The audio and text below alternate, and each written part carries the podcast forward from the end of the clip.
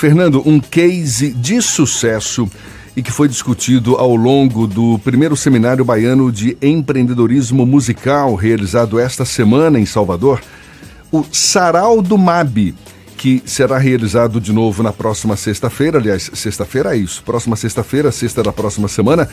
Esse Sarau do MAB agora vai fazer uma homenagem a Tom Jobim. O idealizador do projeto é o professor de mestrado em gestão social e territorial da Escola de Administração da UFBA, Deraldo Dias, nosso convidado aqui no Isso é Bahia. Seja bem-vindo. Bom dia, professor. Bom dia, Jefferson.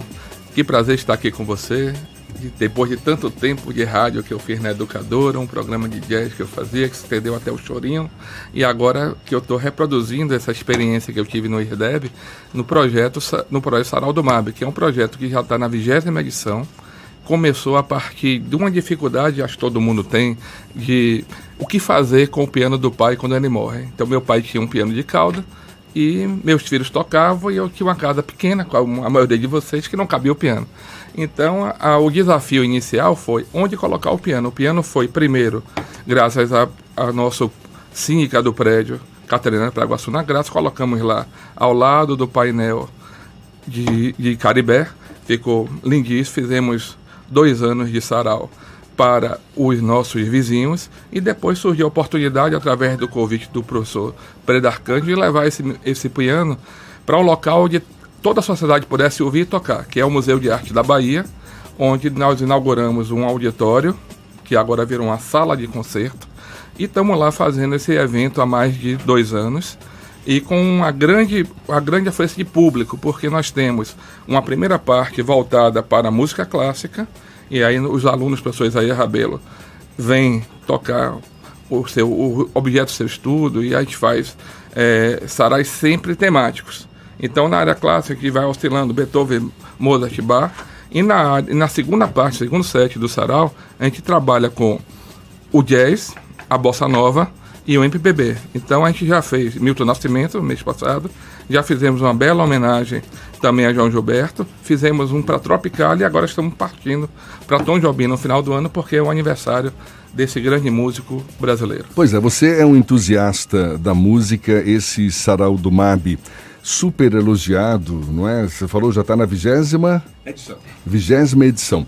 E, e, e, esse projeto ele se confunde muito com um outro projeto que também foi apresentado Isso. nesse primeiro seminário baiano de empreendedorismo musical, que é o Pianosofia. Isso. Na é verdade, uma proposta de músicos de levarem o piano na casa das pessoas ou em locais de, de confraternização para aproximar o público da música clássica. Exatamente. O, a escola de administração tem como marca absoluta a gerar novos produtos para o mercado e principalmente levar os conhecimentos de administração, as ferramentas de administração para as outras escolas. Então nós fizemos uma parceria com a escola de música da UFBA e quando eu entrei em contato com os professores, o professor Lucas Robato me falou que estava trazendo o Christian Budu, que é um cara fantástico fantástico. Ele que é o idealizador do, do piano, piano, Sofia. piano Sofia. E mais do que idealizador, ele é um grande pianista que venceu o prêmio de, de, de piano na Suíça. Né? É o, um dos melhores pianistas hoje do mundo. Ele não é só professor e não é só idealista do projeto. Ele, então, o que, é que ele percebeu? Quando ele estava nos Estados Unidos, como ele contou durante o nosso evento, ele morava numa casa que tinha um piano, uma coisa parecida. E aí eles passaram a fazer um soft open convidando os amigos né, para ouvirem esse piano. Depois foi crescendo, crescendo, crescendo, se transformou num site, e esse site agora está em São Paulo, onde o que é que ele faz? Ele cadastra os músicos, que, ou profissionais ou estudantes, de maneira que a Sociedade Paulista, já há cinco anos esse projeto funciona, quando quer fazer um aniversário, uma festa de casamento, tem acesso não só àquela empresa de eventos, mas tem aos estudantes, os novos os recém-formados, que vão então na casa das pessoas tocar aquilo que a pessoa contratou, mas não só tocar, explicar da onde vem essa música, qual foi a origem, por que, que ela foi criada. Então, essa mesma pegada que ele faz, coincidentemente, era o que eu fazia na educadora quando eu fazia um, projeto de salsa, quando eu fazia um projeto de rock and roll, onde a gente tinha que introduzir lá a história dessa música. E também coincidiu que nós estamos partindo para o terceiro projeto do Sarau Indoor, que é o Sarau, ou do Sarau do MAB, que é o Sarau Indoor, que é também levar os nossos pianistas que já têm um treino de palco, que já estão super estimulados para cada mês se reinventarem com um novo, um novo cantor, um novo instrumentista, um, um novo compositor, para que ele leve isso para casa das pessoas. Porque hoje a gente vê um problema muito grave da segurança, do engarrafamento, e as pessoas cada vez saem menos de casa.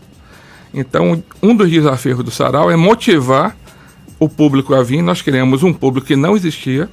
Então, nós temos aproximadamente 200 pessoas, 250 pessoas, que toda primeira sexta do mês, ou segunda, se reúnem para ouvir uma boa música, uma música clássica, um jazz, uma bossa nova. E temos também a formação, um palco, um novo palco para que novos cantores, novos pianistas e também aqueles velhos ou melhor, velhos no sentido de experiências, tarimbados, também venham se apresentar com uma plateia maior, porque, como disse o professor Cris Bodu, o melhor prêmio para o músico são os aplausos. E eu falei aproximar a música clássica do público, mas não necessariamente a clássica, né? Você mesmo citou bossa nova, jazz, até... Música clássica, por conta da formação do Christian e das pessoas que o cercam. Já no nosso, o professor Isaías Rabelo, que é um grande pianista da, do cenário musical baiano, ele tem uma rica experiência nos Estados Unidos de jazz. Por coincidência, quando você vai para os Estados Unidos, sempre se é cobrado, cadê a bossa nova? Como convidado especial, porque Paulo Gondim, ele teve, ele havia um sarau na casa do, do desembargador Coqueijo Costa, ministro da ST, lá no Porto da Barra, onde João Gilberto frequentava. E aí reza a lenda, né, ou foi contado por José de Abreu, que eles, João Gilberto estava se apresentando, chegou 5 da manhã, chegou assim, Gonguinho, toca Rhapsody Blue. Aí Gonguinho fala, mas vai, é muito alto, vai, as, as pessoas vão acordar. Não, tem que tocar, tem que tocar, porque João era uma pessoa muito insistente nos seus pedidos. O professor Paulo, por sua vez, contou no concerto, no recital que ele fez na reitoria, de que quando o Gil Gilberto ia para casa dele, ele tinha lá a coleção de jazz. Aí ficava, quando batia uma música, João falava, coloca de novo, Paulo, coloca de novo, Paulo. E, e Paulo ia botando uma, duas, três, cem vezes para o quê? Para ele pegar o arranjo do jazz e trazer para a bossa nova. Então é uma, uma via de mão dupla, né? O próprio Frank Sinatra ficou muito impressionado e fez um disco de bossa nova por conta do show do Kevin Hall.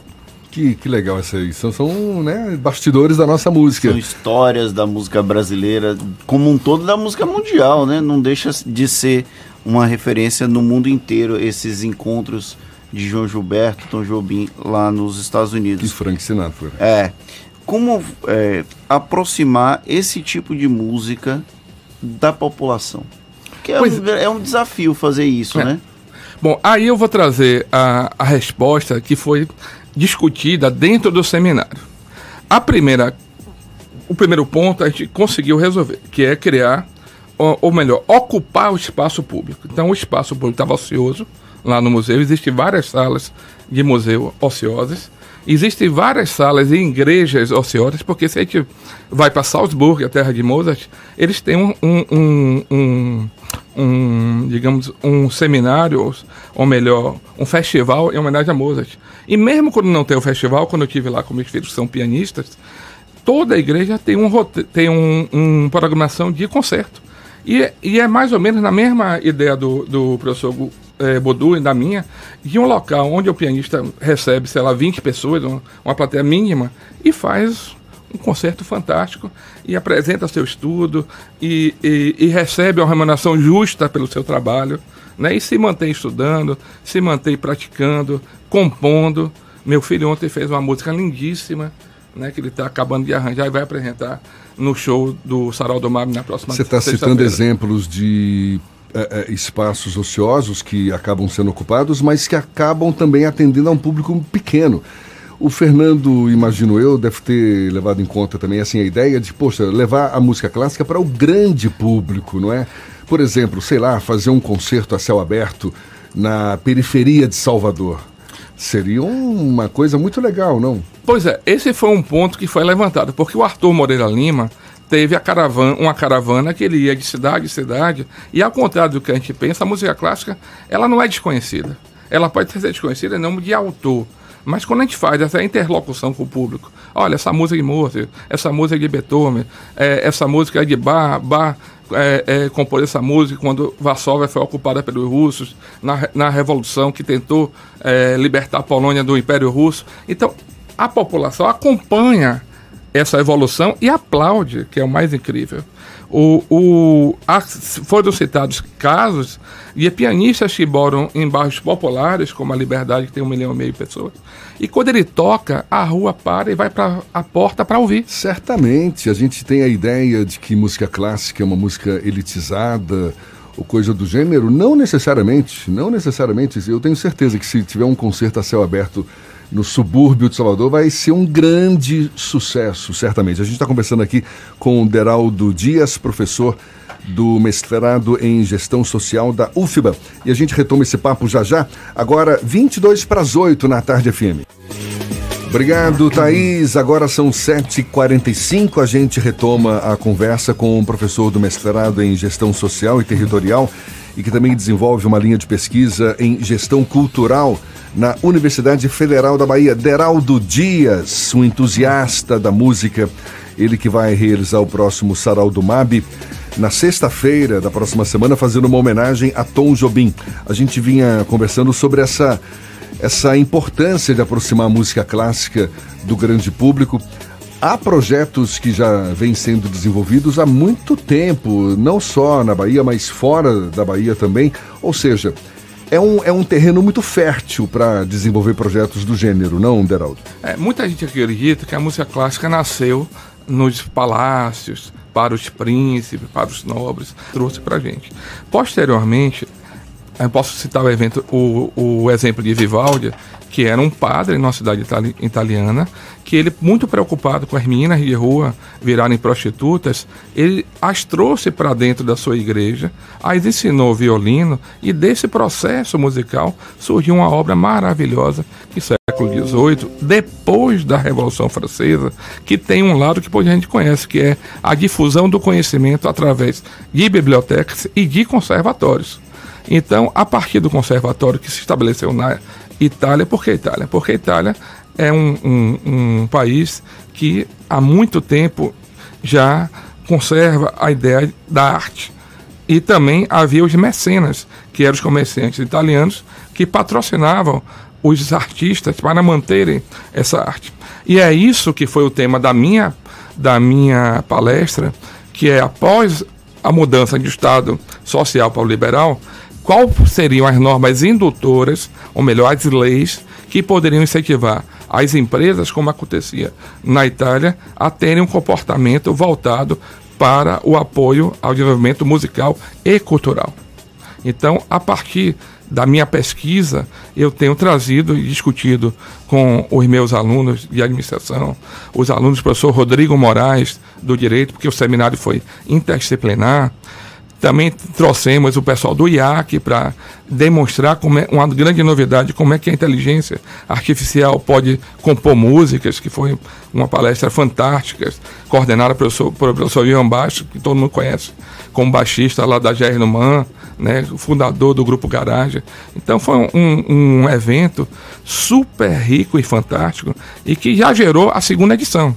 A segunda edição ontem foi proposta pelo professor Marcelo Dantas, da UFRB, trabalhar a ideia do cinema, né, a cultura do cinema. E quando ele disse isso, bateu na minha cara, mas rapaz, meu filho Diogo Moraes disse que o sucesso Araldo Mab se deve ao trabalho de Maurício Requião com, nos vídeos, imagens e fotos, que é isso que na rede social faz com as pessoas conheçam, que a gente tenha 5 mil seguidores no Instagram, e a, o, o Grupo à Tarde também patrocina desde o início o nosso evento. Então, se a gente começar a discutir né, essa ideia de como fazer, né, e o professor Marcelo é um cara excepcional, foi produtor de, da Daniela Mercury, e contou que fez, foi a única, a única que ousou fazer um DVD gravado durante o carnaval. Então, isso alavanca a carreira de qualquer músico.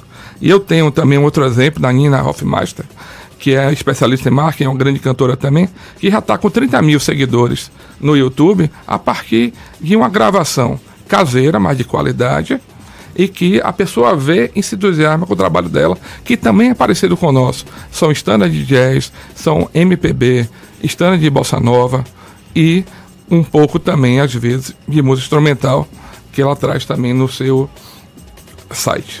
Como ter acesso ao sarau uhum. do MAB e quando acontece esse segundo seminário que o senhor citou aí agora? O segundo seminário, até por uma questão de, de tempo para coordenação, que a professora Tânia é uma pessoa fantástica, nossa grande eh, incentivadora, ela, esse seminário ele sempre ocorre no final do semestre. Né? A proposta agora é que esse seminário integre o curso de extensão da Faculdade de Administração e Empreendedorismo, que ele integre, seja um dos produtos do nosso curso de gestão cultural, a nossa linha de pesquisa de gestão cultural, e que também tem uma grande novidade que é agora a gestão de territórios da fé a partir da canonização de Irmã Dulce, que é uma, uma linha de pesquisa gerada em convênio com a cidade de Lisboa e que está fazendo também um grande sucesso. E como é que tem hum. acesso ao, ao Sarau do MAB? O Sarau, nós temos uma página no Facebook, temos uma página no Instagram, e já temos um link no Simpla, onde qualquer pessoa pode comprar o seu ingresso, deve comprar logo, porque vai haver uma superlotação. Nós já temos 600 pessoas que demonstraram interesse no Facebook em comparecer ao evento. Já estamos, ultrapassamos a cada dos 50 ingressos após o evento. E o mais incrível é de que é, o evento já se tornou, já integrou a, a, a vida cultural de Salvador, porque nós estávamos há três semanas no Glauber, onde não tinha é, começado a divulgação, porque tinha acabado de terminar a última edição, que foi fantástica em relação a Milton, e as pessoas já estavam comentando.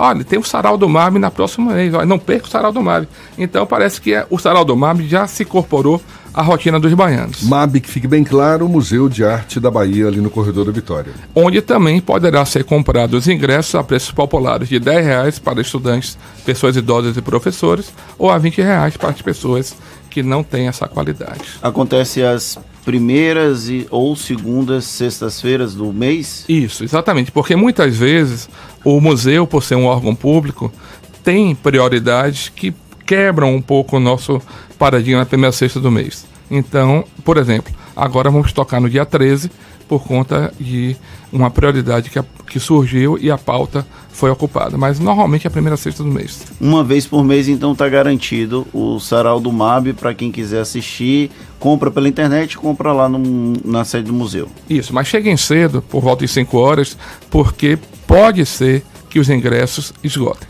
ou então já adquiram logo no Simpla para garantir o seu ingresso. Tá dado toque, tá dada hum. dica. Sexta-feira da próxima semana, mais uma edição do Sarau hum. do, do, do MAB e dessa vez homenageando Tom Jobim. Deraldo Dias, professor do mestrado em gestão social e territorial e que também desenvolve pesquisa na área da gestão cultural lá na UFBA. Muito obrigado por esse bate-papo e um bom dia. Muito obrigado, eu que agradeço, Jefferson, por estar aqui de volta. Ao Aldair Medina, que é um grande parceiro nosso desde o início do nosso museu, e é toda a equipe aqui da rádio que nos recebeu muito bem.